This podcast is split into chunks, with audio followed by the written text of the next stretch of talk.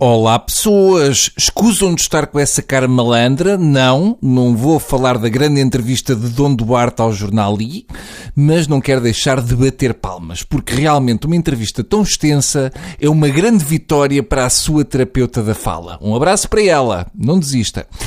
Ah, Espera aí, estou aqui a ler que o Carlos Costa reconduzido no Banco de Portugal. Boa! Agora falta o Salgado presidente do novo banco. Eu já estou a ver o Carlos Costa a apertar com os angolanos e os chineses que vão ser os donos dos nossos bancos. Como é que se a idoneidade a um chinês sem arranjar sarilhos? Bem, vamos ao tema de hoje, que é para estômagos fortes e para pessoas bem nutridas. A bomba rebentou, há corrupção na FIFA, por esta é que ninguém esperava. Eu estou surpreso e chocado dos lados. Aliás, depois da corrupção na FIFA, surgem notícias chocantes e surpreendentes de barbaridades no ISIS e fome em África. Mas agora isso fica para depois.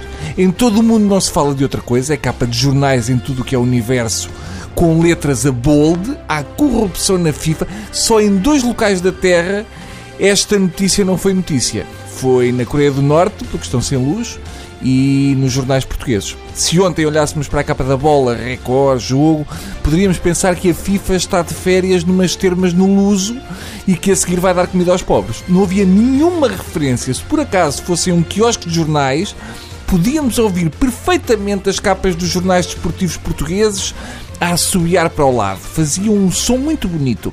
Em tempos, um diretor de um jornal desportivo justificou não dar notícias sobre o apito dourado porque não mordiam a mão a quem lhe dá de comer. Isto é um problema.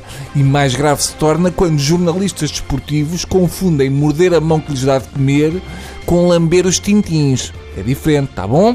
Se ontem olhássemos também para os jornais não desportivos portugueses, com exceção do jornal I, não havia destaque para esta notícia. Se o Ronaldo e a Irina deixassem de fazer conchinha, era tema futebolístico que valia a pena abordar na capa. Agora, uma cena feia e sem ninguém de biquíni não vale a pena. Vamos lá ver, oh, senhores jornalistas, eu bem sei que este fim de semana temos final da Taça da Liga e da Taça de Portugal.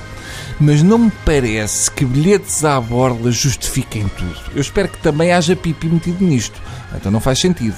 Não é bonito chegar à conclusão que há corrupção na FIFA e Alzheimer na imprensa portuguesa. Eu relembro que os jornais que agora fingem que na FIFA não se passa nada eram todos charlies e super amigos da liberdade de imprensa. Portanto, a minha ideia é a seguinte, senhores jornalistas.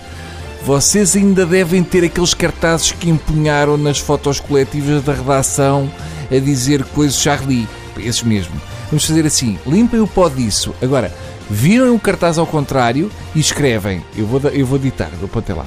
Somos todos Blatter. Pronto, agora tiram uma foto coletiva, põem na capa do jornal e assim já ficamos a perceber o que se passa. De outra forma, fica esquisito e ficamos a pensar que estão com medo de alguém ou de perder alguma coisa. Tá bom? Ótimo! Bom fim de semana!